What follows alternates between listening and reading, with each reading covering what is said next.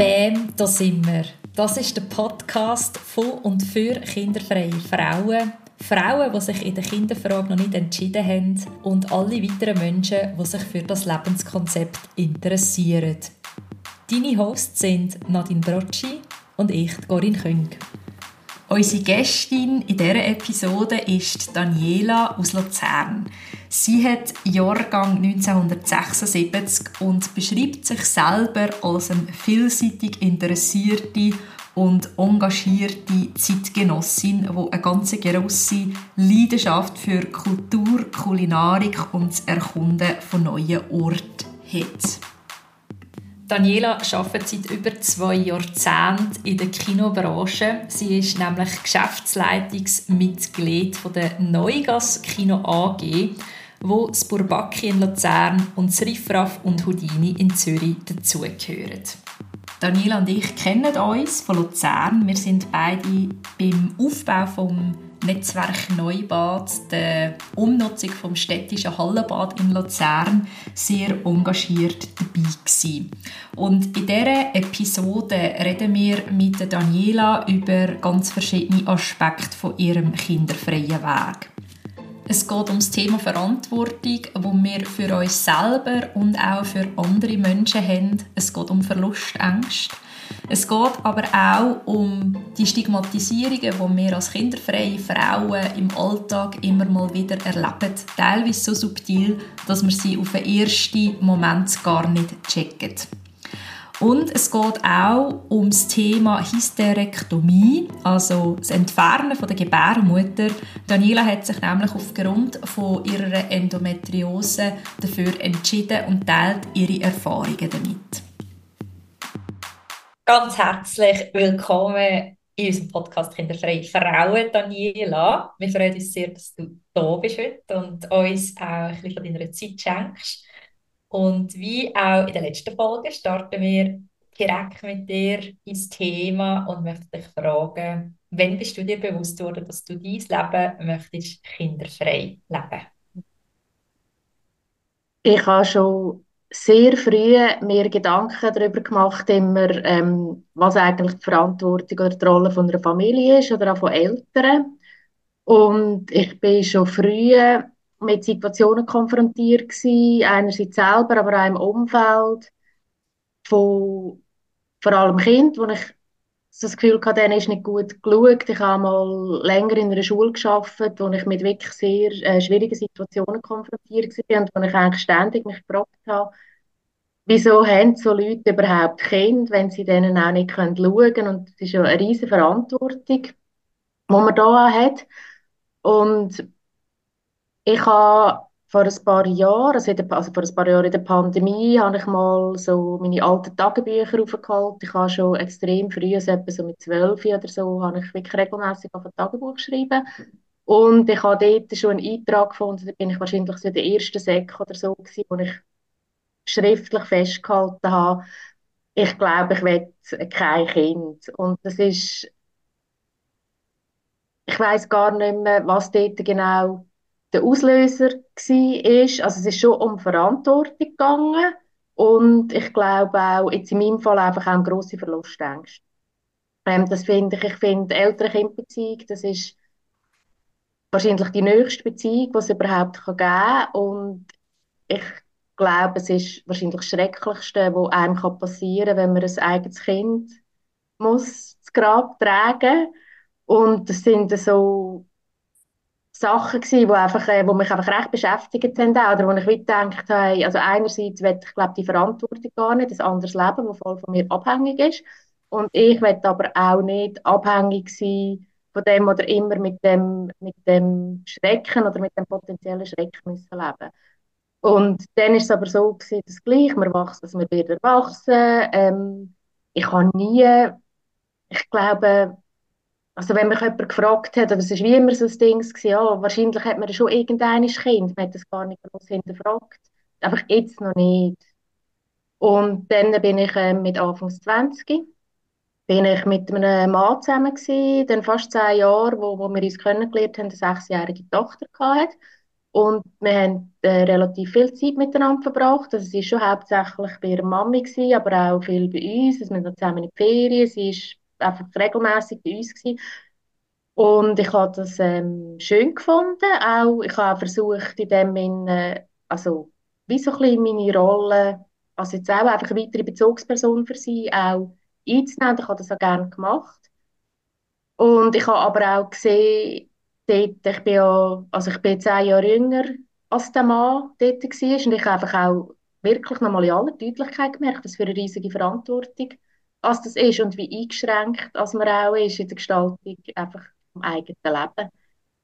Und ich hatte immer schon Jobs, die mich recht herausgefordert haben die zeitlich aufwendig waren, unregelmäßige Arbeitszeiten, also lauter Sachen, die jetzt nicht unbedingt gut vereinbar sind. Und ich habe für mich immer so ein bisschen darauf gewartet, dass der Kinderwunsch irgendwann kommt. So von innen, weil ich einfach um mich herum Frauen hatte, die auch Kinder bekommen haben, zum Teil solche, die nicht haben können bekommen, wo ich gemerkt habe, das ist extrem belastend. Und ich habe zwar gesehen, dass sie sehr belastend sind, aber ich für mich, ich habe gemerkt, ich kann das nicht nachvollziehen. Also, dass das so, ich habe, wie, das, ich habe dort wie gemerkt, das fehlt mir irgendwie so.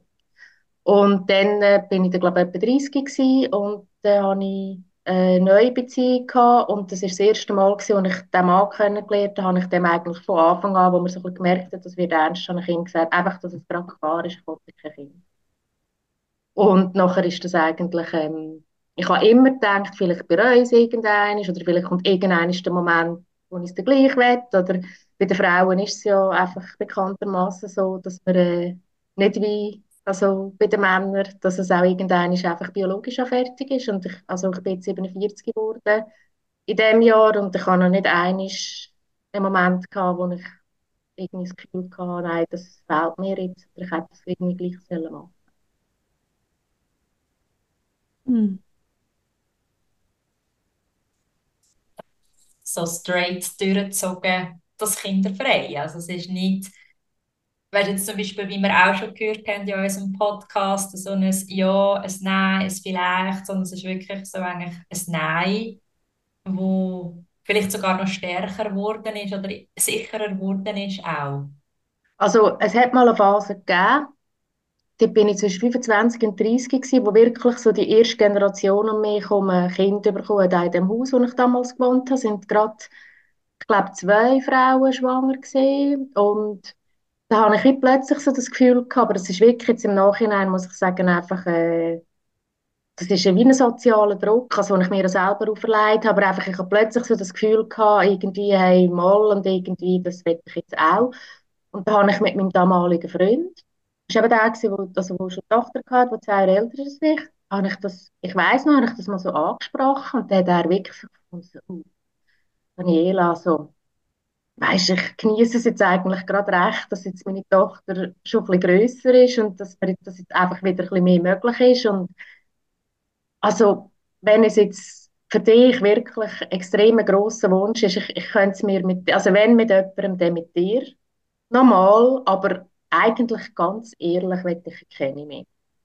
Und dann, ich habe das auch, es hat mich auch gar nicht groß gestresst, dass er mir das gesagt hat. Ich habe im Gegenteil, habe ich so innerlich gemerkt, das hat mir wie so ein bisschen Druck weggenommen. Und ich habe dann auch für mich ist völlig klar, ich würde nie wollen, Kind haben mit einem Mann, der nicht einfach auch 100% all in ist, oder? Wegen, das kannst du nicht allein. Und also viel zu viel müssen leider trotzdem allein. Und es ist mir auch klar gewesen, dass ich nie würde wollen, ein Kind haben. Also es sind ja manchmal halt Situationen, die passieren, dass man versucht, eine Beziehung zu retten, äh, wenn man jetzt noch ein Kind hat. Und also ich will das nicht werten. Ich finde einfach, das ist jetzt nicht, äh, ich finde, das sollte nicht Motivation sein, um einfach einen neuen Mensch auf die Welt zu stellen, oder? Und dann ist es nachher, ist das, also nach dieser kleinen Episode, ist es für mich eigentlich, glaube ich, klar gewesen. Du hast von dem Druck jetzt gerade geredet. Der Druck, eben, wo du im Moment gespürt hast, eben in diesem Haus, auch rundum, wo so, so ein bisschen schwanger wird. Ähm, hast du das sonst noch gespürt? also spürst du vielleicht allenfalls immer noch eine Art, einfach aus Frau, ähm, auch wenn es dich vielleicht nicht einmal, also man kann halt Druck spüren und es kann einem nicht betreffen oder, oder nicht irgendwie berühren oder man es, es kann einmal berühren oder beschäftigen. Also Druck würde ich glaube nicht sagen. Also jetzt auch, oder von meiner Familie. Ich weiß noch, ich war sehr erleichtert. Ich habe jüngere Brüder und wo dort das erste Kind kam, ist, weil ich habe gewusst, dass meine Mama wahnsinnig gerne Grosskind hat und ich bin wahnsinnig froh dass er äh, das quasi erledigt hat und dass ich sozusagen aus dem Schneider bin. Und ich bin einfach immer wieder mit der Situation konfrontiert gewesen, ähm, also dass ich gefragt worden bin. Auch, also ich sage, die regelmäßigen Psyche beim Gynäkolog, bei der Gynäkologin. Also ich habe leider ich habe sehr gute Gynäkologin lang, aber die ist dann pensioniert worden und sie hat ihre Praxis, sie hat einfach keine Frau gefunden, die die weiter äh, betrieben hat. Und ich habe dann einen Gynäkologen bekommen und das war auch, also das war okay gewesen, aber der hat wirklich jedes Mal, wenn ich gekommen bin, hat er immer gesagt, ja, Frau Küttel, Kinderwunsch. Und ich habe immer gesagt, nein, ich habe keinen Kinderwunsch. Und dann hat er auch gesagt, ja, Sie sind ja auch schon ein in einem gewissen Alter. Einfach, wenn Sie ihn hätten, müssten wir dann anfangen mit den Gelbkörperhormonen. Und das ist immer wieder das Gleiche gewesen. Und ich bin alle Jahre, und irgendwann, weiss ich noch, habe ich ihm gesagt, wie lange fragen Sie mich das eigentlich an? Also ist, ich habe ich hab keinen Kinderwunsch und es ist, äh, der er muss einfach, oder, wegen es ist schon wichtig, dass man die Kinderwunschbehandlung und so, und ich bin irgendwann, also ich kann auch, er hat eine recht äh, schlimme, äh, ähm, so Vorzimmerdrachen, sage ich jetzt, gehabt, wo äh, einfach die Assistentin dort, und ich habe irgendwann hat mir ausgehängt und dann, also bin ich ein paar Jahre nicht mehr gegangen und habe bis ich dann jemanden gefunden habe, also eine Frau, wo, äh, wo ich jetzt noch bin, wo ich sehr zufrieden bin. Und die hat eines gefragt, und dann war es erledigt. Gewesen. Schon noch spannend.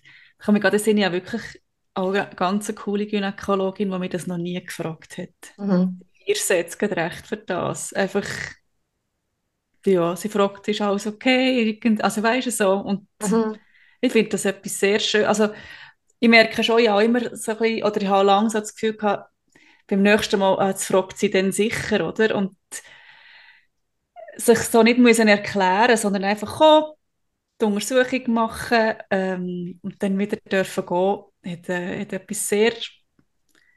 Also für mich merke ich so wie, eben, ich werde auch als Frau wahrgenommen und nicht aus ähm, Gebärmaschine, sage ich mal, sondern einfach, ich bin einfach als Frau da und ich werde untersucht, mein Körper wird untersucht und ich bin auch alt genug, dass ich selber äh, auf sie zukommen kann und frage, hey, wie, ich würde jetzt gerne.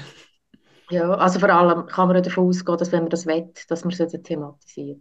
Absolut. Also, es ist ja nicht etwas, wo man äh, mit sich umtreibt und hofft, da oh, spricht mich echt jemand darauf an, weil ich weiß selber nicht, wie ich es sagen soll, Also, ja. Die Realität ist ja wie, also schon wie, dass man darauf angesprochen wird, ob man möchte Kind haben, als nicht, nicht? Ja, also ich finde eh, das ist eine Thematik, wo die Leute so hemmungslos sind. Ähm, auf eine Art, ich finde, es sind ja viele Tabus äh, auch verbunden mit, mit Schwangerschaften, nicht Schwangerschaften, aber auch zum Beispiel mit, mit Fehlgeburten. Oder ich kenne inzwischen, oder wenn mal jemand anfängt reden, ich kenne so viele Frauen, die zum Teil mehrere Fehlgeburten hatten. Und das ist etwas, das erst Jahre später thematisiert wird. Und ich denke, ah, wenn, wenn wir doch das offener würde sagen, es wäre so viel Verständnis um, weil es gibt so viel, was das betrifft. Und ich bin mehrfach in Situationen gewesen, dass ich irgendwie jetzt einfach mit Frauen, die ich zum Beispiel gewusst habe, die haben einen Kinderwunsch und man ist irgendjemand und nachher so, hey, und ihr sind doch auch schon lange zusammen, wir haben noch kein Kind und ich habe irgendwie gewusst, okay, sie sind irgendwie seit zwei Jahren am probieren und es geht nicht und das ist, und du musst ja immer, die Leute sind so, ähm, so, so sorglos auch in dem. Und wenn man ja fragt, also es ist mir klar, also die Leute, die mich nicht so gut kennen, die wissen ja nicht, habe ich kein Kind, wegen ich keine will oder wegen ich vielleicht keine kann haben. Und ich finde, dort dürfte allgemein einfach ein bisschen mehr, ähm, ja, dass man wirklich vielleicht ein bisschen achtsamer mit dem Thema würde, würde umgehen. Mich hat es jetzt nie groß. Ich habe einfach gesagt, nein, ich will kein Kind, ist okay. Oder Leute, wo, wo ich mich getrennt habe, äh, von meinem einen Freund, die dann irgendwie das Gefühl hatten, auch quasi, ah, jetzt ist aber, bist jetzt in einem blöden Alter, also quasi, wenn jetzt noch Kind würdest wollen, also weißt du, willst du vielleicht auch nicht gerade mit dem ersten Besten, ich habe mir gedacht, hey, ich habe gerade so viele Probleme, aber das ist jetzt also wirklich das Letzte. also zum Glück auch, ich kann mir vorstellen, dass das äh, extrem belastend ist. Also wenn man, ich weiß auch nicht, Mitte 30 ist und sich trennt, als Frau und eigentlich einen Kinderwunsch hat, dann ist das sicher äh, ein Belastungsfaktor. Aber äh, ich habe den zum Glück nie gehabt. Ich finde es mega spannend, was du sagst, weißt, mit dem achtsamer sein, achtsamer fragen und gleichzeitig gibt es ja die Tabuisierungen oder auch ähm, also eben, überhaupt Kind, nicht Kind und so weiter und so fort, was du auch ein bisschen erzählt hast. Und ich frage mich, ich habe gar keine Antwort. Ich weiß nicht, ob du etwas dazu hast oder vielleicht auch du, Nadine, wo wie finden, so könnte man das machen. Wie kann man denn eine Art achtsamer werden? Und das bedeutet ja auch, irgendwie die, die Themen auf den Tisch zu bringen, um die Tabuisierungen ähm, aufzulösen und gleich eben nicht so mit der Brechstange reinzugehen. Weißt du, was ich raus will? Also eigentlich im Sinn von, wenn wir nicht darüber reden, dann äh, bleiben die Tabus Tabus. Und gleichzeitig, wie können wir dann darüber reden, über so Themen, ohne dass man so das Gefühl hat, es ist gerade so, man wird so vorgeführt? Ich glaube, man muss wie versuchen, also erstens finde ich, muss man sich schon immer überlegen, wer frage ich das jetzt? Oder bin ich auch genug genug mit dieser Person? Es ist nicht ein, von allgemeinem Interesse, was die Situation ist von einer Frau, wenn sie kein Kind hat oder wieso. Also das ist etwas, was mir auffällt, dass das eine sehr persönliche Frage ist, wo man auch fragt, wenn man eigentlich nicht so, also wenn man nicht so nahe ist. Und ich denke, man muss wieso fragen, dass der Person, die antwortet oder die gefragt wird, klar ist, dass alles Platz hat, wo sie antwortet und dass man nicht automatisch davon ausgeht, zum Beispiel, dass die Person Kind will. Also, dass man wie, dass es so, aber ich kann dir jetzt auch nicht sagen konkret. Ich glaube, man muss wirklich, man muss, man muss fragen, so, dass man dann auch wie Zeit hat, um dann auch mit der Antwort umzugehen, die dann vielleicht kommt. Ja, das finde ich mega schön, eben, was du gesagt hast, dass es ähm, vielleicht wirklich auch darauf ankommt, wie man fragt, oder? Also mit welcher Haltung man etwas fragt. Ist es eine offene Haltung und das wirklich das Interesse, wie, wie sieht dein Leben aus, oder? Oder geht es nur so ein bisschen um das Abfragen von gewissen Schubladen, oder? Und, und meistens kennt man, oder die, die Fragen, die dann eben so ein bisschen unsensibel sind, sie haben dann meistens den Hintergrund so nicht mehr geworden, dass sie eben eigentlich nur eine Schublade kennen, oder? Ja, es ist häufig, habe ich den Eindruck, wie eine Erwartungshaltung damit verbunden oder ein, wie soll ich das jetzt sagen? Also ich habe in meinem Umfeld, ich glaube, naturgemäß ähm, einige, also eigentlich viele kinderfreie Frauen, aber ich habe gleichzeitig auch noch sehr nahe Beziehungen ähm, zu Frauen, die Kinder haben. Und einfach die Frauen, die Kinder haben, die ich nahe Beziehungen habe, das sind, ähm, das ist letztes Mal das Thema gewesen, bei den Andrina, glaube ich, so ein bisschen die Themen, wo man sich noch darüber austauschen kann.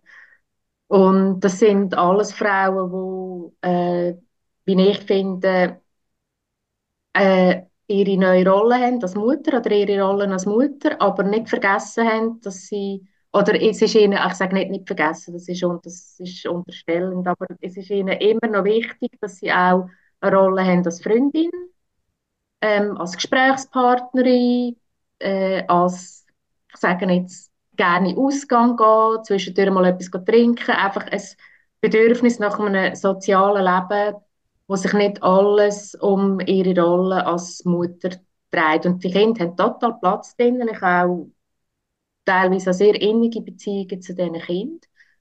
Und was mir einfach auffällt, ist, bei Frauen, die ich vielleicht auch früher mal eine nähere Beziehung hatte, oder wo ich, oder wo ich jetzt vielleicht lange nicht mehr gesehen habe, wir ein letztes Klassentreffen gehabt. Ich hatte ursprünglich mal ein Lehrersemi ich war in einer Frauenklasse. Gewesen. Und ähm, die allermeisten, also wirklich die allermeisten haben Kinder. Und wir hatten ein Klassentreffen gehabt und ich habe irgendeinen, ich habe gewusst, äh, noch von drei anderen, die kein Kind haben, aber niemand von denen ist, die haben alle nicht können kommen, aus irgendeinem Grund. Und dann habe ich irgendeinen in die Runde geschaut und habe so gesagt, hey, es ist glaube ich so, ich bin die Einzige da, die kein Kind hat und es ist mir mehr einfach so aufgefallen und so und dann hat man eine Stirn geschaut und merkt mal, nein, ja, nein, bist wirklich die Einzige und dann sagt die eine, und das ist total eine gute und ich weiß, sie hat das nicht abwertend gemeint. Und dann sagt sie so, ja, aber äh, dir geht's gut, oder? Also du machst ja mal einen guten Eindruck.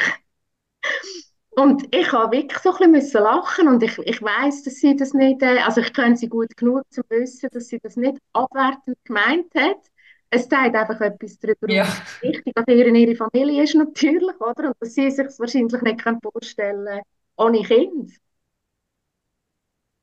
Und das sind, das sind so Erlebnisse, wo, also wo ich jetzt auch, wahrscheinlich seit ich mich mehr jetzt aktiv mit dem Thema befasse, ähm, also wegen dir, Corinne, wegen mir uns dort vor ein paar Monaten mal über das unterhalten, sind mir plötzlich so kleine Sachen im Alltag, sind mir aufgefallen.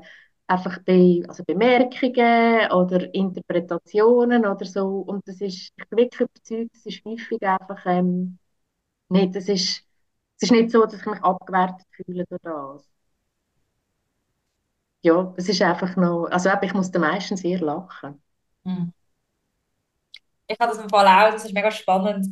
Seit, seit der Folge, die ich in meinem eigenen Podcast gemacht habe mit dir, Nadine, als äh, Gästin, sind so Rückmeldungen gekommen, wir möchten den Podcast unbedingt, weil wir dort darüber geredet haben, vielleicht einen Podcast zu machen. Und du hast mir unter anderem auch geschrieben, Daniela, und darum haben wir uns dann, wo wir uns äh, in dem Sinn getroffen haben, ähm, im Rahmen vom äh, Neubad-Jubiläum, haben wir noch recht lange über das geredet und es sind auch so andere Gespräche und mir, mir wächst auch so eine Sensibilität und mir fallen auch so ganz andere Sachen auf im Alltag, wo ich denke, wow, das geht so tief. Also weißt auch, wenn ich den Podcast gestartet habe, gar nicht gewusst, genau, also wenn ich gewusst, das ist sehr vielfältig, das Thema, wenn ich gar nicht gewusst, was für eine Vielfalt da rum ist und was für eine Themen Diversität um ist. Und ich finde es interessant, dass du sagst, dass du auch so Sachen einfach anders wahrnimmst. Und vielleicht früher wären wir, also ich habe das Gefühl, vielleicht manchmal noch ein bisschen getüpft gewesen, oder, wenn jemand so reagiert hat, dir geht es ja gut, oder? Und jetzt kann man so ein bisschen darüber lachen und findet so, uh, okay, also das ist wahr. Und klar, nie mit einer bösen Absicht, aber einfach so wie fest das klassische, traditionelle Familienbild verankert ist, das finde ich eigentlich ähm, es, mir fehlen fast ein bisschen die Worte dafür. Also weißt, ich finde es irgendwie sehr eindrücklich, faszinierend und irgendwie auch haarsträubend. also ich habe im Fall jetzt gerade einen super haarsträubenden, also das ist auch, also eigentlich auch lustig oder eben noch nicht. Ähm, auch für etwas, ist jetzt wahrscheinlich im letzten Jahr irgendwann habe ich, ähm, als ich in Burwaki war, jemanden getroffen, ein Mann, der ist ein bisschen älter als ich, die ich schon sehr lange kennen, aber nicht wirklich gut. Ähm, einfach vom Gesehen her und so. Und äh, wir haben uns in Burbak getroffen und ein paar Tage vorher aber sind wir zufällig am gleichen Ort in einem Restaurant gegessen und ich war mit meinem Freund dort. Gewesen. Und dann hat er mich gefragt, ein paar Tage später in Burbaki, du, ist es deine, ist es dort und so? Und ich habe gesagt, ja. Und dann hat er so gesagt, ja, das ist so speziell. Ja, also er hat immer gedacht, ich sei lesbisch. Und dann habe ich das so angeschaut und wirklich so, und habe ich so gesagt, ja, wieso? Und dann sagt er, du hast kurze Haare und kein Kind. Nein, wirklich. und ich habe wirklich, ich meine, ihr müsst jetzt alle lachen, oder? Ich auch. Ich meine, ich habe tätsch rausgelacht. Ich habe, ich habe, ich habe gesagt, ich habe gesagt, meinst du das ernst? Und dann sagt er, ja, und ich sage ja, auch so mit so Frauen, die er wissen, dass die lesbisch sind, ich sage mit denen umgehangen und so. Und, irgendwie, und ich meine, es ist so, ich habe, ich habe wirklich viele Freundinnen, auch Freunde, äh, die jetzt nicht, äh, ich sage einfach standardmäßig heterosexuell leben, oder? Und ich habe einfach, das habe ich auch gefunden, eigentlich ist das so anmaßend. Oder? Und gleichzeitig auch, eben, ich habe gemerkt, das sind nicht Sachen, die mich, äh, das tut mich eher belustigen Astöpfeln. Aber ich finde es noch lustig, also das sagst du jetzt so und auch Corinne, so, dass ähm, eben, das sind eigentlich mehr, also nicht, nicht tüpft, sondern eben mehr so belustigt oder ähm, vielleicht so schockiert oder einfach so ähm, ja, irritiert vielleicht auch. Und, aber ich frage mich, ob das auch, also mit was es das zu tun hat.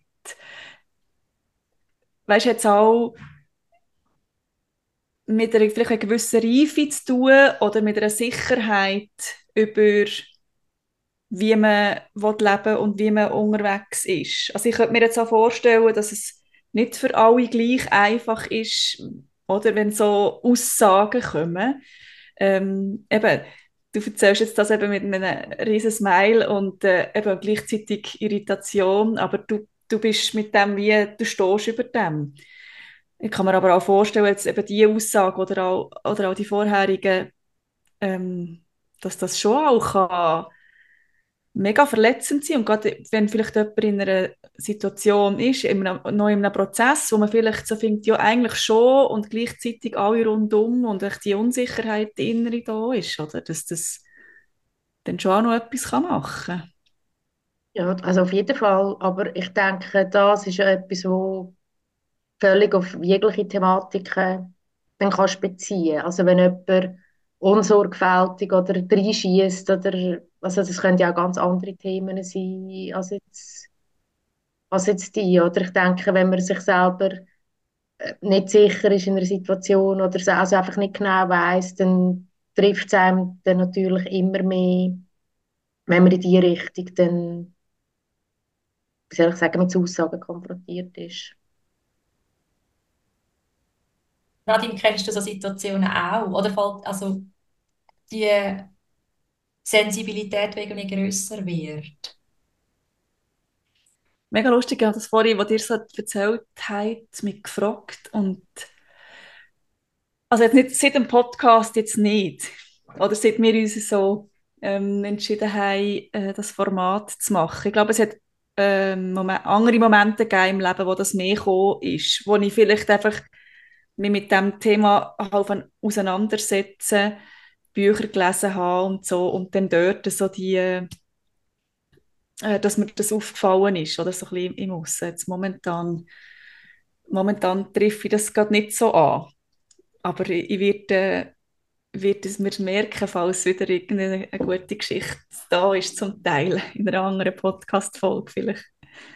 Ja, mir ist noch aufgefallen, also ich, ich darf jetzt einfach an dieser Stelle noch teilen, was, weil es gerade passt, eben so zu dem, zu dem Normativ von, oder zu dem Narrativ, es ist eigentlich aber auch, vielleicht das normatives Narrativ, eben dass, dass so die klassische Familie ist, dass, ähm, ich glaube Belinda Bencic, ich bin mir nicht sicher, es ist eine Schweizer Tennisspielerin, die jetzt schwanger ist und dann ist so berichtet worden, aus dem schönsten Grund, tut sie jetzt pausieren, weil sie eben schwanger ist. Oder unterbricht sie ihre Karriere. Und ich habe das so gelesen und gefunden, wow. Weil, wenn jetzt zum Beispiel eine Sportlerin ihre Karriere unterbricht, weil sie mentale oder psychische Probleme hat oder irgendwie ja, den Grenzen ist oder aus welchem Grund auch immer, es gibt ja tausend Gründe, warum man das machen kann, dann ist das ein weniger schöner Grund. Und klar kann man sagen, vielleicht ist eine gewollte Schwangerschaft etwas, also das ist so eine Wertung drin, nicht? Eine gewollte Schwangerschaft ist etwas U-Positives und wenn jetzt sich jemand aber zum Beispiel um sich selber kümmert, dann ist das in dem Sinn ein trauriger Grund. Also es wird dann so negativ gewertet, obwohl das eigentlich in meiner Meinung nach genauso etwas Positives ist. Also vor allem auch Leute, die in der Öffentlichkeit stehen und, und zum Beispiel für ähm, Mental Health oder so einstehen. Und das ist mir einfach noch, das ist mir irgendwie so hängen geblieben. Ich fand, das ist, das ist auch so bezeichnend, nicht? Also es gibt so, das ist einfach so das, Grö oder das grösste Glück ist auch so eine, so eine Aussage, die man immer wieder liest, sind Kinder. Und ich finde, ja, was sind denn wir, wenn wir kein Kind wollen? Was ist denn der schönste Grund für uns? Oder was ist denn unser grösstes Glück? Ja, also gesellschaftlich, ich denke, in dieser Bubble, wo wir wahrscheinlich drinnen leben, also, oder es hat ja sicher gewisse Überschneidungsflächen, denke ich, ist das nicht in erster Linie das grösste Glück, aber ich glaube allgemein oder gesellschaftlich so die, also Frauen haben ja auch, oder also Frauen und Männer haben immer schon Kinder gehabt. Äh, es ist ja auch äh, natürlicher Prozess in dem Sinn und es ist ja gesellschaftlich, ich finde, man merkt das schon, dass man eigentlich gesellschaftlich als Familie anders anerkannt ist oder einfach, dass es so es ist, man tut wie so die Rolle erfüllen, habe ich manchmal das Gefühl.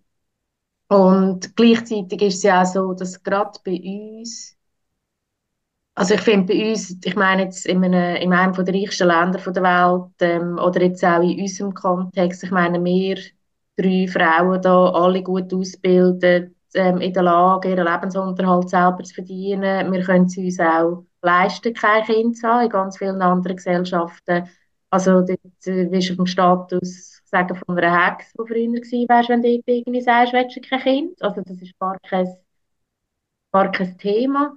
Und da ist schon manchmal, ich habe das Gefühl, so die Familie steht so über allem. Und gleichzeitig schafft sie aber auch unsere Gesellschaft, das jetzt auch politisch gesehen. Ich meine, wir schaffen es ja nicht, zu der Familie richtig zu schauen. Es hat nicht genug Kita-Plätze, es gibt so viele Familien, die am Existenzminimum sind. Äh, also man muss da gar nicht es ist eigentlich, ich finde, für das, dass es so einen hohen Stellenwert hat, ideologisch, ist es in der Praxis eigentlich überhaupt nicht, überhaupt nicht gut. Also ich muss sagen, ich selber bin auch extrem froh. Ähm, also ich, ich sehe schon auch einen grossen Belastungsfaktor in dem Sinne, auch in der heutigen Zeit, eine Familie zu haben. Also jetzt nur schon rein finanziell. Ich finde das, also ich sehe wirklich äh, Leute, also viele Leute in meinem Umfeld, die ich weiss, und die müssen, die müssen sparen, die müssen schauen, dann ist eben ein Stress mit der Kita, irgendwie kommen riesige Betreuungsgutscheine oder kommen es nicht, und wie ist das? Die ganze Kostenexplosion, also das sind alles Sachen, die einem dann noch viel mehr betreffen. Also es betrifft mich auch, aber einfach viel in einem, also es betrifft dann nur mich. Und da bin ich gerade immer wieder der Abhängigkeit. Ich bin extrem froh, muss ich nur für mich schauen, und muss mich um das kümmern und habe nicht noch ja, einfach äh, Menschen um mich herum, die wirklich direkt von mir abhängig sind. So.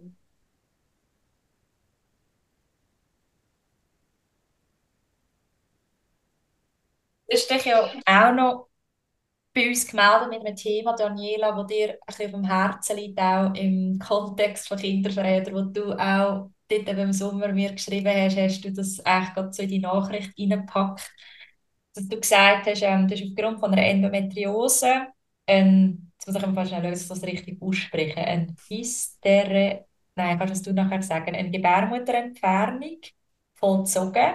Und du hast gesagt, du hättest das gern eigentlich schon kleiner gemacht, aber dir ist immer davon abgeraten worden und dass mit dem ganzen Thema verbunden auch viel Stigmatisierung stattgefunden hat. Was magst du zu dem mit uns teilen? Ja. Ähm, also es ist so, dass ich also eigentlich glaube, seit ich menstruiere, Endometriose habe. Und es ist aber so gewesen, also das weiß man jetzt auch, das macht nochmal ein ganz anderes Fass auf, äh, was es da, welche Diagnostik und wie man da vorgeht und so. Aber ähm, ich habe eigentlich auch jahrelang probiert, äh, mit, also ich habe eigentlich alles probiert, es geht. Ich auch nicht gewusst, dass es in dem Sinn, also ich habe lange nicht gewusst, dass ich eine Krankheit habe, wo auch, also ich habe einfach, ich habe schon aber auch gewusst, ich bin nicht die Einzige, die einen Bauchweh hat, es gibt andere, die das auch haben. Und ich habe dann, wo ich ähm, jetzt das letzte Mal Gynäkologin gewechselt habe, also es ist nicht so gewesen, dass, wir das, ähm, dass ich das hätte machen es ist so gewesen, dass also das ist jetzt wahrscheinlich etwa vor zehn Jahren gewesen. Und da bin ich das erste Mal bei ihr gewesen. Also bei ihr, wo ich jetzt noch bin. Und dann tut man ja da wieder mal so ein bisschen Bestandesaufnahme, alles sagen. Und dann habe ich das eben gesagt mit diesen einfach wirklich abartigen Bauchschmerzen, die zum Teil einfach immer schlimmer werden. Und ich habe mich aber immer gewehrt, was ich dort helfen würde, wären Hormone. Und ich habe als Teenagerin mal ein Zeitchen Pillen genommen und das ist mir so schräg reingekommen. Also einfach, ich kann mich überhaupt nicht mehr, also ich habe es dann relativ schnell wieder abgesetzt. Und ich habe gleich, ich bin eigentlich überhaupt nicht, ähm, also ich bin totale Anhängerin eigentlich von Schulmedizin und äh, empirischer Wissen und alles und so, aber ich habe einfach irgendwie ein schlechtes Gefühl gehabt, keine Hormone nehmen. Also einfach, ich kann nicht hormonell verbieten. Und dann hat die äh, Gynäkologin, einfach, man hat sich das alles angelassen, hat mich untersucht hatte noch, und ich hatte so eine Gebärmutter, gehabt, die sich auch ethisch noch so leicht gegen hinten versetzt war. Also sie war irgendwie schräg gewesen und es hat, also zum Teil dann auch hatte ich Schmerzen gehabt beim Sex, in gewissen Positionen, einfach weil ich das immer gemerkt habe. Und ich habe nicht nur eine Endometriose, sondern auch eine Adiomose heisst es. Das ist, wenn Gebärmutter Schleimhaut also, also die Gebärmutterwand selber extrem dick ist und überhaupt nicht mehr beweglich. Also das ist eigentlich so ein flexibler Muskel und bei mir ist das aber auch, das haben sie was sie rausgenommen haben, das ist eigentlich wie so ein Klumpen im Bauch gewesen. und ich hätte wahrscheinlich auch, wenn ich hätte wählen, gar nicht können, also ich hätte müssen mich massivstens behandeln wenn ich Kind hätte wählen. Auf jeden Fall hat die mir gesagt, ja, aber Frau Küttel, also Sie sind jetzt irgendwie 36, 37, Sie sagen ganz klar, Sie wollen kein Kind. Ich empfehle Ihnen, nehmen Sie die Gebärmutter raus. Und dann, ich bin wirklich entsetzt gewesen ab Ihrem Vorschlag, weil ich gedacht habe, wegen so ein bisschen Bauchweh, so eine Operation. Also da bin ich ja, da muss ich ja mehrere Tage im Spital sein, das ist doch völlig absurd. Und ich bin mir sie auch einfach gewöhnt Ähm, einfach die, man dort halt sich das Leben dann auch ausrichten. Und sie hat dann immer, also sie hat das so zur Kenntnis genommen, sie hat mich mit dem auch sein. Sie hat mir schon erklärt, dass das nicht mehr heisst, dass man Eierstöcke drin sie müssen auch keine Hormone nehmen, es ist wirklich einfach ein rein quasi manueller Eingriff, sie haben einfach die Schmerzen nachher nicht mehr. Aber natürlich, es ist mit einer relativ schweren Operation. Und ich habe das dann dort äh, von mir aus abgelehnt. Und das ist das, was mich eigentlich jetzt im Nachhinein beschäftigt. Weil ich wie, also das hat jetzt weniger, also ich habe nicht das Gefühl, dass ich extrem an meiner Gebärmutter gehangen bin, wegen das so quasi ein weibliches Organ ist und wo mich als Frau oder so ausmacht. Das ist, es ist glaube ich, schon mehr gewesen, dass ich wahrscheinlich mich wie nicht so ernst genommen habe mit diesen Schmerzen oder einfach auch irgendwie gefunden habe, ja, es geht ja nicht, ich gehe sicher nicht so eine Operation machen. Und das Lustige habe ich dann aber gefunden, wo ich dann etwa zehn Jahre später, also es hat dann einfach, also es ist immer schlimmer geworden, es ist ein Prozess gewesen, ähm, es hat auch so ein bisschen neue äh, Verfahren gegeben, die ich eigentlich dann wollte machen und hat sich herausgestellt, oder ich das, also einfach, das ist dann klar geworden, weil ich auch noch mega viel Myom hatte in der Gebärmutterin und einfach, man hat das alles, man hat die Myom nicht können rausnehmen, man hat, es gibt noch so ein Verfahren, Gebärmutterverödung, das ist ein ambulanter Eingriff, aber das wäre bei mir auch nicht gegangen. Und dann habe ich mich dann äh, eigentlich dann relativ schnell entschieden, also dass ich sie jetzt mal, dass ich sie jetzt rausnehme. Und ich habe es sehr lustig gefunden, am Tag X, ähm, das ist jetzt vor etwa eineinhalb Jahren, also bin ich dann morgen um sieben im Spital und das erste, was ich machen musste, war ein Schwangerschaftstest. Das mache ich jetzt am China standardmäßig bei Frauen, die eigentlich noch so ein bisschen im gebärfähigen Alter sind. Und ja, es ist ein grosser Eingriff gewesen. Es ist auch erst im Nachhinein, also man kann ja Endometriose erst ganz genau feststellen, wenn man eine Ausbildung macht. Und also bei mir hat man das vorher gar nicht mehr gemacht, was eh klar war. Aber ich habe dann nachher im Nachhinein einfach auch gesehen, ähm, wo ich überall die Endometriose hatte und ich war wirklich relativ ein schwerer Fall gewesen. Und ich habe im Nachhinein mich wie mehr gefragt, einfach, dass ich dachte, hey, wieso habe ich das nicht schon vor zehn Jahren gemacht? Oder? Weil es ist ja wirklich der einzige Grund, die Gebärmutter zu behalten, ist, wenn man Kind will. Es gibt keinen sonst. Also wenn man Eierstöcke und alles noch behalten. Und das ist etwas, was ich schon gemerkt habe. Da bin ich mir wie auch mir selber, also ich weiß nicht, was für Wertvorstellungen das sind und woher es die kommen. Das, also, das will ich jetzt auch nicht abwerten, aber da bin ich eigentlich wie gesteuert von irgendwelchen Grundsätzen, wo, also wo ich einfach hätte können, über den Haufen rühren oder wo, wo eigentlich gar nicht relevant sind. Und schon auch die Reaktionen nachher.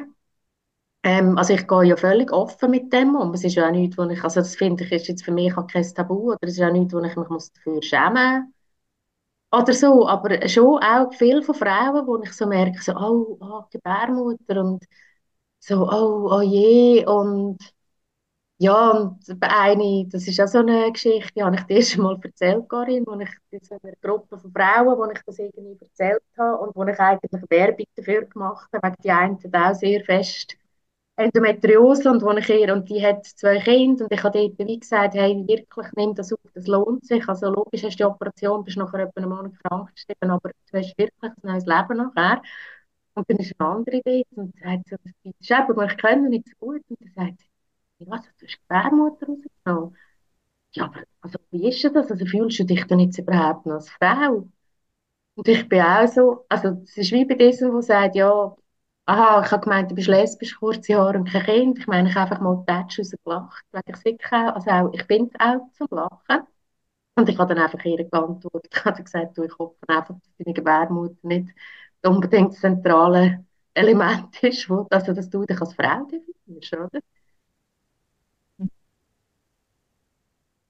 Und ich, also ja, es ist mehr so, für mich ist es äh, also wirklich ein Game Changer eigentlich gewesen. Also mein Leben ist seither so viel besser. Ich fühle mich noch freier, als ich mich ja eh schon gefühlt habe. Aber ähm, es ist einfach sehr, ich merke erst fast im Nachhinein, wie belastend auch die Endometriose war. Und ich habe mich einfach manchmal gefragt, für mich selber mehr, ich, wo ja eigentlich nie Kinder wählen, wieso habe ich mich so schwer da, mich von dem Organ zu trennen? Weil sie wirklich für mich eigentlich keinen Zweck hat. Und du kannst es nicht, kannst nicht sagen? Ich, weiß, ich kann mir es nur so vorstellen, dass es wahrscheinlich auch, also auch ich bin ja ähm, sozialisiert worden in dieser Gesellschaft mit diesen Wertvorstellungen. Also es ist nicht auch, meine Mutter hat ihre Gebärmutter relativ früh also müssen rausnehmen, aus medizinischen Gründen. Es war nicht so, dass das irgendwie, äh, aber ich, also ich, ich kann es ehrlich gesagt wirklich nicht genau sagen. Ich weiß nicht, ob es um mich gegangen ist und um das quasi jetzt ich als Frau oder einfach mehr, dass ich finde, ich bin dann also ich habe dann manchmal so komische verantwortlich Verantwortlichkeitsgefühl gegenüber dem Gesundheitswesen. Ich bin, mir geht es ja eigentlich gut. Ich kann doch nicht für mehrere tausend Franken im Spital so ein Ding machen und belasten irgendwie das Gesundheitswesen, wenn es ja einfach ein Bauch ist. Ich weiß nicht genau, was ich Hä? Einfach ja. ein bisschen Bauchweh, oder? Und, und hast eigentlich jahrzehntelang gelitten darunter. Ja, mega. Mhm. Mhm. Ja, ja, also, aber man gewöhnt sich ja auch, also das ist, echt, oder es ist mhm. einfach, oder? Also es ist mhm. einfach ein Teil vom Leben. Mhm. Ja, das ist ein bisschen das Perfide daran, denkt mich bei so Geschichten, oder? Dass man dann eben sich das auch irgendwie so ein bisschen von selber einfach reden oder auch bagatellisieren und findet es ja nicht so schlimm. Mhm. Ja. Ähm, ich habe eigentlich eine Frage, also äh, hast du gesagt, du fühlst dich wie ein neuer Mensch ich kann mir vorstellen, dass wenn du also die Schmerzen, oder ich leide zum Glück nicht unter Endometriose, darum die Frage, ähm, die hast du auch vor allem während der Menstruation, oder? Ist das korrekt? Also, also ich kann sie vor allem während der okay. Menstruation hören. Es gibt auch Frauen, die schon beim Eisprung mhm. oder die zum Teil auch sonst äh, die Schmerzen haben, aber ich kann sie während der Mens eigentlich vor allem. Mhm. Und ist jetzt, also wie groß ist das Organ? Hast du das nachher gesehen?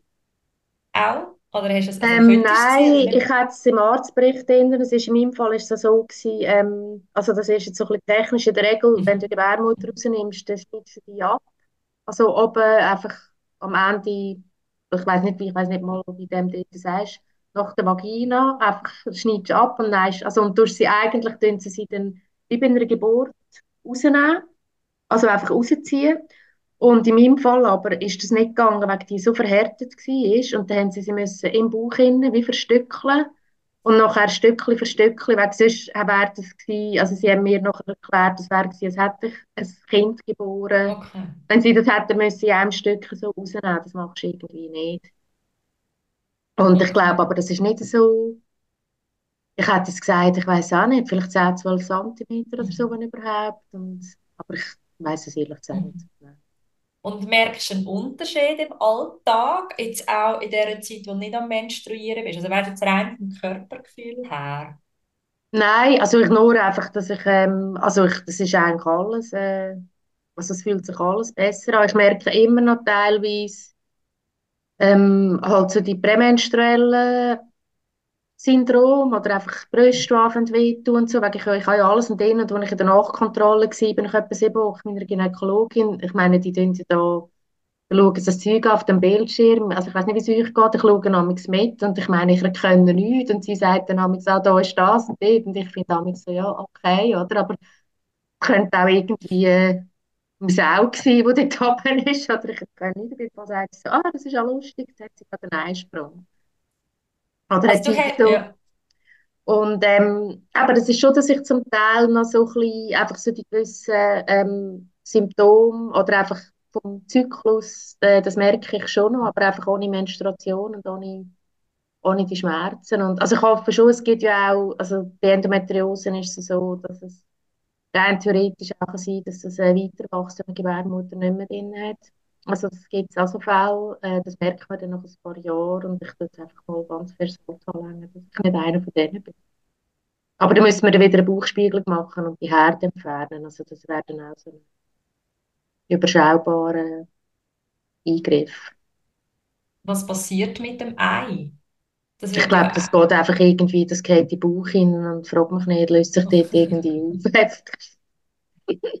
Äh, also merci vielmals fürs Teilen, weil es ist auch so etwas, wo, also ich habe gewusst, dass du diesen Eingriff gemacht hast, oder? Und ich, weil es mich selber nicht betrifft, habe ich mich nicht mit dem Thema auseinandergesetzt und ich finde es auch spannend, dass du, also ja, logischerweise, wir bleiben ja auch zyklische Wesen, auch, also mit, ohne Gebärmutter, äh, nach der Menopause und sowieso, aber das eigentlich noch so gewisse Zeichen, also jetzt körperliche Zeichen vom Zyklus noch um sind und gewisse eben nicht mehr. Ja. Ja, aber das ist, solange man die Eierstöcke noch drinnen lässt, läuft das eigentlich wie normal, in dem Sinne normal weiter, oder? Einfach ohne, ohne das Blut und ohne den Schmerz. Mhm. Ist das Beispiel, ja. das du gemacht hast, ähm, mit, äh, in, der, mit dem Frauenkreis, wo du das teilt, ist das einzige, die einzige so Reaktion so? Oder hast du auch noch andere Reaktionen bekommen auf den Eingriff oder auf dein ähm, auf deine Geschichte? Ja, einfach viel Mitleid, und ich fand völlig fehl ab. Also ich habe mitgedacht, wir müssen mir gratulieren.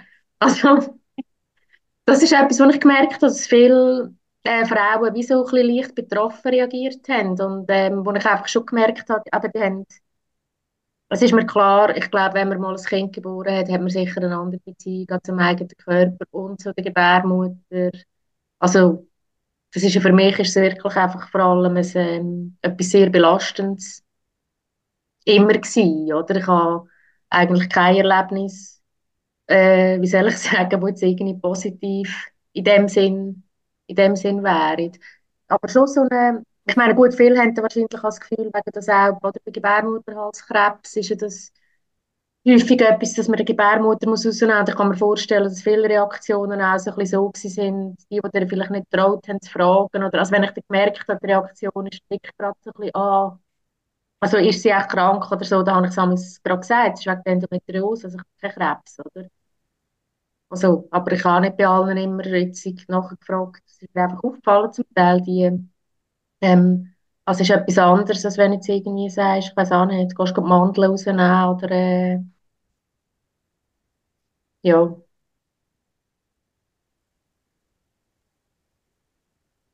Emotional äh, beladener. Ja.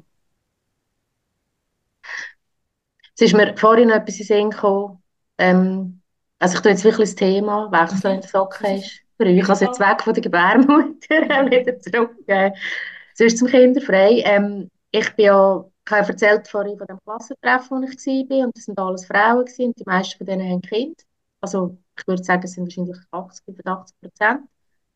Und wo ich, also das ist, dann bin ich aus dem Semi rausgekommen, jetzt auch vor, Jesus Gott, 30 Jahren fast schon. Nein, es kann nicht sein. 97. Ähm, 25 Jahre fast. Und es ist wie so dort, äh, es hat niemand bei uns ich kann mich nicht erinnern, dass in dem Alter, als ich dort so um die 20 war, dass es Frauen gegeben hat, die dort schon gesagt haben, ich will sicher kein Kind. Und mein Partner, wo ich jetzt mit ihm zusammen bin, der hat eine 20-jährige Tochter. Und äh, die hat das natürlich auch relativ, auch das mit Endometriose, Gebärmutter raus und so, die hat das sehr nah ähm, natürlich mitbekommen. Und dann haben wir auch, oder jetzt eben das Kinderfrei, ähm, das haben wir auch jetzt mehrfach besprochen. Ähm, ist einfach so ein Thema bei uns am Tisch. Und dann hat sie so gesagt, ja, sie fände das noch lustig wegen von ihrer Klasse. Sie ist jetzt irgendwie vor eineinhalb Jahren die Kanti abgeschlossen. Also es sind sicher 80 Prozent der Frauen, die ganz klar sagen, sie wollen kein Kind. Und da bin ich sehr so ein bisschen perplex gewesen. Und dann hat sie mir das so erklärt, dass einfach eben, da kommen da Sachen wie, äh, also ich meine, unsere Welt ist eh am Arsch, ähm, also wer setzt da überhaupt noch Kinder rein, oder? Und aber auch wirklich so, ich wollte, äh, also ich habe jetzt hier Matura gemacht und ich wollte jetzt studieren und ich wollte noch reisen und ich wollte das und dieses und irgendwie, nein, ich glaube, Kind passt da irgendwie nicht so drin. Und ich habe es einfach noch spannend gefunden. Ich habe gemerkt, da ist schon auch etwas passiert. Ich habe ihr dann gesagt, und weisst, wenn wir dann in 15, 20 Jahren schauen, werden auch bei euch wahrscheinlich 80 Prozent der Frauen und der Männer Kinder haben. Also ich glaube nicht, dass die Quote sich, also man hat vielleicht weniger Kinder, aber also die einzelnen Frauen haben vielleicht weniger Kinder, aber also ich weiß nicht, ob ihr da mal eine Statistik gewählt habt oder so, wie sich das ändert. Also wir wissen auch, dass jede vierte Frau in der Schweiz am Ende von ihrem gebärfähigen Alter kein Kind hat. Aber es ist leider, es wäre eigentlich spannend, dort nicht erfasst, ob das gewollt ist oder ungewollt. Und das ist aber quasi Stand jetzt? Ja, das ist eigentlich recht aktuell. Vielleicht irgendwie 19 oder so, aber wirklich eigentlich so. Ja. Also, aber ja, da wäre es spannend, wenn es die gleiche Studie schon gegeben hat vor 40 oder 50 mhm. Jahren, oder? Also, ich könnte mal ein bisschen recherchieren. Ja. Ja, einfach so die, also eben sie sagt, sie sagt das so in einer Selbstverständlichkeit oder eben am Scheinen auch in ihr, ihr Umfeld. Und ja, da habe ich schon gedacht, dass dort ist, glaube ich, schon auch, also die Gesellschaft hat sich ja verändert, jetzt in dieser Generation, die ja zwischen uns, also zwischen mir und ihr liegt, aber dass es auch, ich glaube, es wäre bei uns oder auch eben ich, die ja selber gemerkt dass ich mich schon so früh mit dem befasst habe, oder eigentlich auch schon früh auch formuliert habe, dass, ich, dass das, glaube ich, nichts für mich ist. Und dass man das aber einfach so in einer Klarheit, auch wenn die sich wieder verändert, aber dass man das irgendwie so sagt und das habe ich gedacht, ja, da ist schon auch etwas passiert, oder? Aber haben ihr wirklich das Gefühl, also ist das, also deine These ist, das wird sich nicht verändern? Also ich glaube, bei 23 Prozent sind es aktuell, die kein Kind haben. Das Gefühl, es bleibt bei dem. Einfach die Anzahl Kinder nimmt ab. Wie siehst du das, Nadine? Hey, mega spannend. Also ich bin, ähm, ich weiß fast nicht, ob ich schockiert bin oder positiv überrascht jetzt, weißt, über, über die Geschichte, die du jetzt erzählst. Weißt du, so, dass eben so viele junge Frauen jetzt finden, also in dieser Klasse oder in diesem Umfeld, oh nein, hey, ähm, aus diesen und diesen Gründen nicht, oder? Einerseits finde ich es wie schön, dass man das heutzutage so kann sagen oder dass es anscheinend auch ein Lebenskonzept ist, oder? Ähm, wo man jetzt im Moment findet, ja, das stimmt für mich, eben, ähm, das, das darf sich auch verändern, muss nicht. Und gleichzeitig finde ich es, ja, dann, also je nachdem, was es für Gründe sind, dann schon auch noch krass. Also weißt eben, oder auch na, stimmt mir auch nachdenklich, oder? Wenn das der Grund ist, hey, schau doch mal um, also so, ja, also ich kann es nicht mehr auch verstehen. Es ist nicht so, dass ich die Gedanken nicht auch hätte und denke, ja, also, mhm. Ähm, und ich finde, momentan ist die Welt so, ähm, so dynamisch, also unsere Leben sind so dynamisch, es ist so viel am Tun und am Machen. Also vor, wenn ich vor zehn Jahren gewusst hätte, was jetzt so läuft, ähm, äh, ob es jetzt im Privatleben ist oder eben wirklich im Großen und Ganzen, kann ich mir gar nicht vorstellen, was vielleicht in zehn Jahren dann wird sein, oder ob das wirklich sich bewahrheitet, dass die jungen Frauen nach wie vor sagen, sie sind kinderfrei und äh, so zufrieden oder ob sich doch dann auch noch verändert.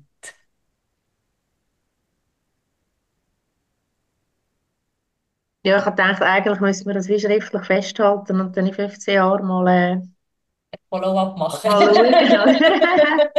ja. Vielleicht gibt es jetzt ein neues fancy Format, das wir jetzt noch nicht kennen. Und ja, ja. Gut, aber ich muss auch sagen, gell, das ist natürlich das ist ein eine Klasse, also das ist eine Kante-Klasse, die gerade abgeschlossen hat. Das ist ja auch eine Minderheit unserer Gesellschaft. Ähm, ich glaube ganz grundsätzlich so, dass das Familienbild äh, oder einfach also der, die Wertvorstellung von der Familie, ich glaube, ein gross, grösster Teil, ähm, also jetzt sogar mengenmässig von der Gesellschaft, ist das wahrscheinlich nicht, äh, hat sich das nicht gross verändert. Also, oder es ist vielleicht erst, die, ja, wie soll ich sagen, steht vielleicht einfach an einem anderen Punkt. Ich glaube, wenn wir, also ich würde es nicht Luzern als superurban bezeichnen, aber es ist da in der Zentralschweiz ist ja gleich wenn man da aufwächst oder sich da bewegt, äh, dann ist es äh, ist man sicher auch mit einer liberaleren gesellschaftlichen Vorstellung und Haltung konfrontiert, als wenn man jetzt, sage jetzt irgendwo, weiß auch nicht, in einem kleinen Örtchen im Seetal oder im Entlebuch oder so aufwächst, oder es ist, ist halt einfach anders. Ich glaube, die Vorstellung entwickelt sich auch in einem anderen, in einem anderen Tempo oder die, die, die Shifts, was es gibt in den, in den Wertvorstellungen. Ich staune jetzt, dass es 23 Prozent sind. Ich habe gedacht, das sind weniger.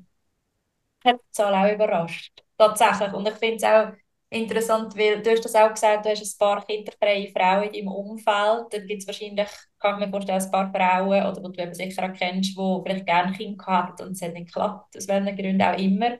Und ich weiss von dir, Nadine, dass du auch kinderfreie Frauen im Umfeld hast. Und ich weiss das von mir auch. Und ich habe irgendwie auch so etwas, wo, wo mir aufgefallen ist, dass die eigentlich schon noch rum sind.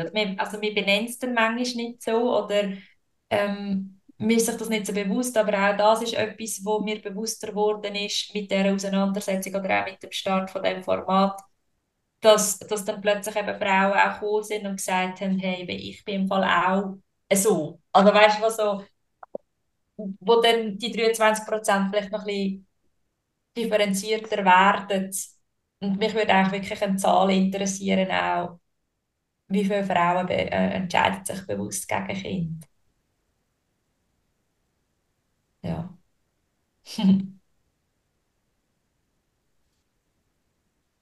Ja, das ist schon etwas, was mir aufgefallen ist. Und das, das ist etwas, wo, wo der Podcast jetzt bei mir so wie ausgelöst hat, wo es ja dann so ein bisschen darum gegangen ist, ja, was für Gästinnen können wir einladen, oder? Dass mir wie auch aufgefallen ist, ah, eigentlich kann ich ja ziemlich viele Frauen rund um mich. Also ich glaube eben, das ist ja nicht mehr auch äh, wahrscheinlich eine natürliche Folge, oder? Ähm, wo sich gewisse andere Freundschaften verändern. Also auch ich habe ähm, nach wie vor ähm, ja schon alte Freundschaften mit Frauen, die Kinder haben, aber die Freundschaften haben sich definitiv verändert. Und äh, ja, dass man sich dann vielleicht auch ähm, ja, noch mehr mit ähm, in Kontakt ist eben auch mit Frauen, die keine Kinder haben, ja, macht eigentlich noch Sinn. Und eben also wie zu merken, ah, da ist auch noch jemand, ah, und da ist auch noch jemand. Und eben auch angesprochen zu werden auf einen Podcast und zu sagen, ich bin übrigens auch kinderfrei. Das ist mir jetzt auch schon ein paar Mal passiert. Also die Liste wird immer wie länger.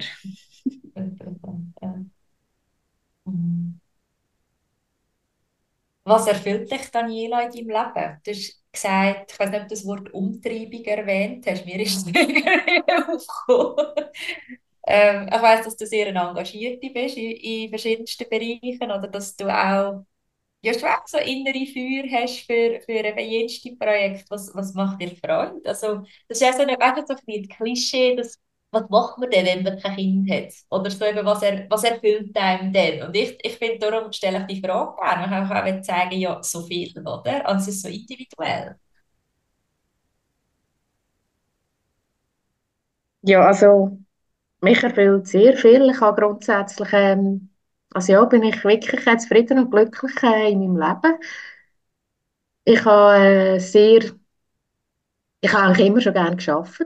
Und äh, also ich habe aber immer im Arbeiten auch, was ich arbeite eh gerne, wenn ich mich kann für äh, Projekte oder einfach Zeug einsetzen, wo, wo ich relevant finde. Das ist für mich, glaube extrem wichtig. Also ich glaube, das ist für viele ist ein Privileg, dass man das kann. Ich glaube, es ist für viele Leute wichtig, weil man verbringt doch einen grossen Teil von der Lebenszeit auch an einem so Arbeitsplatz oder auch wenn man selbstständig ist, ist es gleich. Man, ist, also man macht etwas, wo man Ende Monat oder einfach, oder egal wenn, einfach, wo man also ich wirtschaftlich den Lebensunterhalt verdient.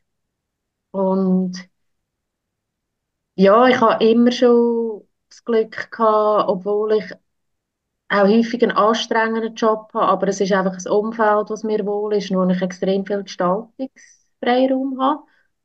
Und dann ist, also und es ist auch zum Teil, also ich muss auch sagen, ich arbeite zum Teil in einer Art und Weise, ähm, also wo es kaum würde zulassen, also wenn ich jetzt nebenbei noch irgendwie Menschen hätte, wirklich auf mich angewiesen wäre, dann hat es auch schon Phasen gegeben, also, ja, wo ich einfach äh, auch ja, einfach kaum daheim war oder gerade als ich noch operativ in der Betriebsleitung war, also in Burbaki, das ist ein Betrieb, sieben Tage in der Woche oft, morgen früh bis am Abend spät, viele noch Partys, Veranstaltungen. Das sind einfach Sachen, wo da musst du irgendwie weiter Energie haben. Und mir ist Schlaf schon immer sehr wichtig Ähm, das ist das, was ich immer denke, auch die oder auch die Frauen um mich herum, die Kinder haben oder die kleiner sind, das ist, sie haben wirklich mein volles Mitgefühl, dass sie nicht schlafen können. Also das für mich wäre das ähm, wirklich ganz schlimm, wenn ich nicht mehr, wenn ich meine Ruhe nicht hätte.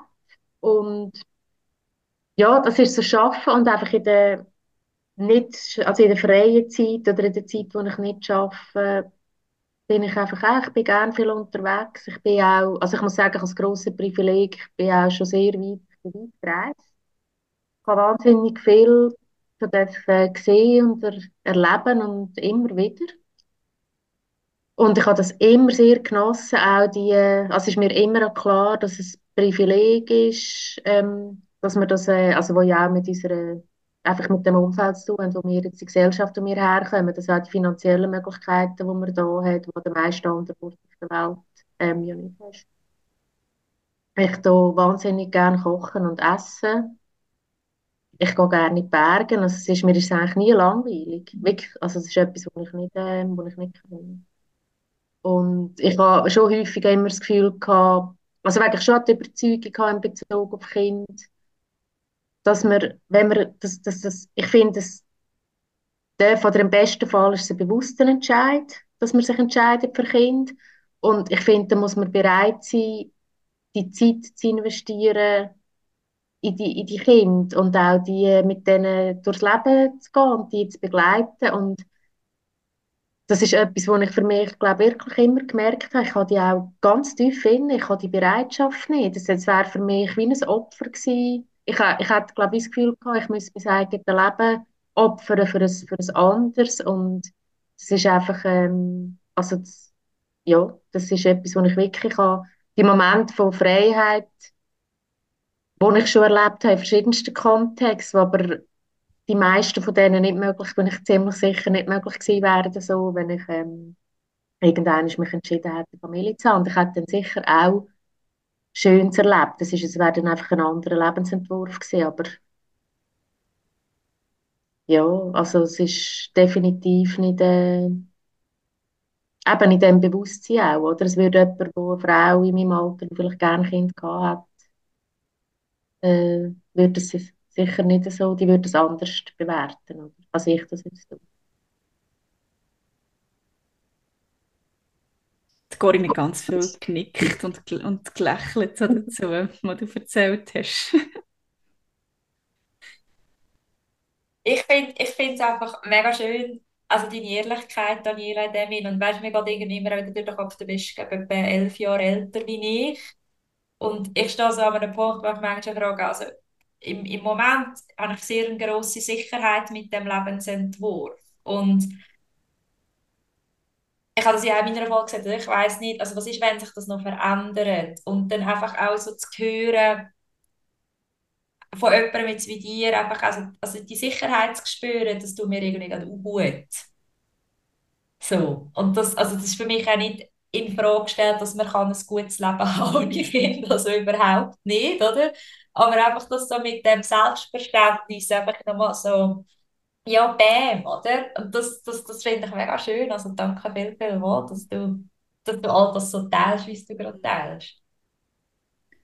Absolut, finde ich auch. Und es beweist mir einfach, oder, dass es, ähm, also ich sehe es sehr ähnlich wie du, Corinne, also einfach auch die Inspiration, von anderen Frauen zu bekommen, wie sie ihr Leben gestalten und dass es einfach mega wichtig sein für also sicher die Role Models, oder eine Art, oder? Ähm, ich sehe, wow, oder so ein spannender Mensch, äh, so ein spannendes Leben und mit so viel Freude und, und ähm, ähm, Erfülltheit da erzählt, wie es ihr geht. Danke. Gibt es noch irgendetwas, Daniela, was du findest, das möchtest du noch gern besprochen haben in, in deiner, in dieser, in deiner Episode? Nein, ich glaube nicht wirklich. Also es sind, äh, also es sind mir ganz viele Sachen durch den Kopf gegangen jetzt, oder auch das letzte Mal, oder so die, die Rolle, wo die Kinder auch einnehmen später, wenn die Eltern, die Eltern alt oder älter sind, oder wie äh, funktioniert das in der Gesellschaft, dann hat mir das, also das ist auch nicht etwas, ich bin, ich glaube ähnlich wie Adriana heisst sie, Andrina, Adrina. Ähm, wo sie einfach letztes, wo letztes Mal im Podcast war, oder wo gesagt hat, sie hat auch keine Angst vor dem und ich habe auch nicht das Gefühl, ähm, dass ich dann mal irgendwie allein bin und niemand auf mich schaut. Oder, äh, und es hat mich aber das, was du gesagt hast, Corinne, dass du auch involviert bist in verschiedenen Projekten und siehst, dass dort auch sehr, also viel geht im Moment auch. Das ist etwas, was ich mir so noch nie überlegt habe. Da habe ich mich mir so gedacht, ah, okay, spannend, oder? Mhm.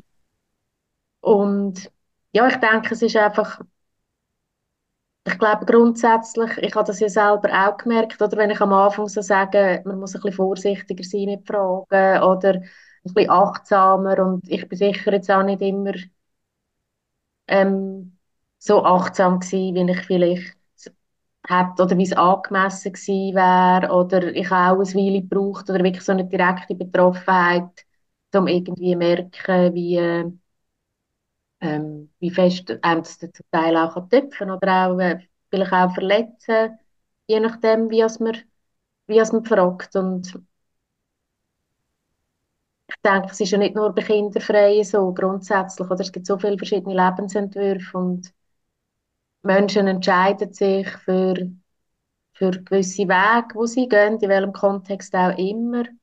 Und ich glaube, es tut uns allen gut, äh, wenn wir einfach dem mit dem gleichen Respekt begegnen, wie wir auch selber wollen, dass wir uns den Respekt entgegenbringen.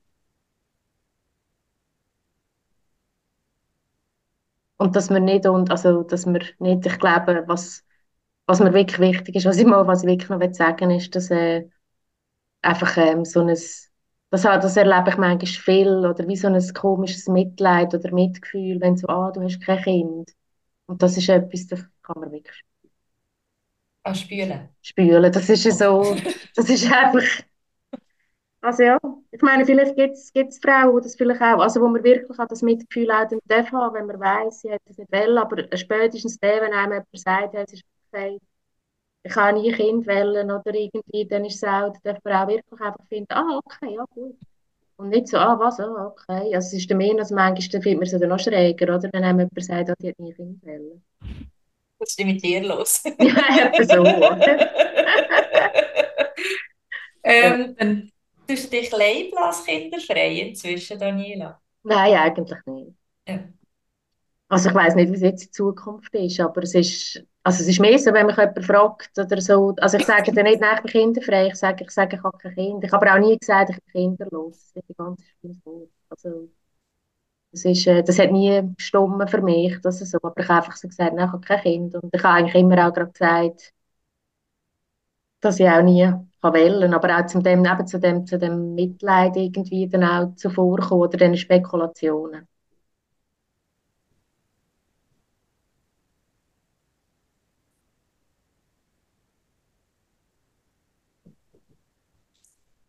Ja, ähm, danke viel, viel mal für deine Zeit und eben für wirklich das ehrliche Teilen und Erzählen und ähm, auch, ja, auch, dass du, ähm, soll ich sagen, du also mit unter der bist, dass es den Podcast gibt. danke für das.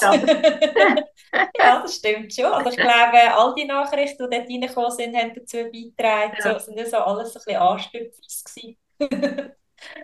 Ja, und ähm, wenn wir sich mit dir in Kontakt setzen dann kann man sich auf LinkedIn mit dir vernetzen. Wir tun das in die Show Notes rein. Und ähm, ansonsten, also unsere Wege werden sich eh wieder kreuzen. Und äh, ja, merci viel, vielmals. Mhm. Danke vielmals. Ja, danke euch vielmals. Danke viel, viel mal fürs Dabeisein bei dieser Episode. Und da wir ein unabhängiger, junger Podcast sind, sind wir für die Produktion von dieser ersten Staffel auf deine Unterstützung angewiesen. Du kannst uns unterstützen mit einem Beitrag nach Wahl und den uns auf Wind überweisen auf 078 915 22 27 oder via IBAN-Nummer, die ist in den Show Notes unten verlinkt. Du kannst aber auch ein Abo machen auf Steady und dort von zusätzlichen super Benefits profitieren. Und wenn du findest, hey, mega, mega toll, was ihr hier macht, ich habe Lust, gerade eine ganze Episode zu sponsern, dann schreib uns gerne ein E-Mail auf hallo at kinderfreie-frauen.ch. Auch diese Infos findest du in den Show Notes. Merci viel, viel mal für jede Unterstützung. Wir freuen uns immens über jeden Beitrag, der reinkommt. Wenn dir die heutige Episode gefallen hat, dann freuen wir uns, wenn du die mit deinem Umfeld teilst. Und wir freuen uns auch über die wunderbaren fünf Sternchen oder eine Bewertung auf deinem Podcast-Medium. Schön bist du dabei gewesen. Danke fürs Zuhören und bis zum nächsten Mal. Tschüss.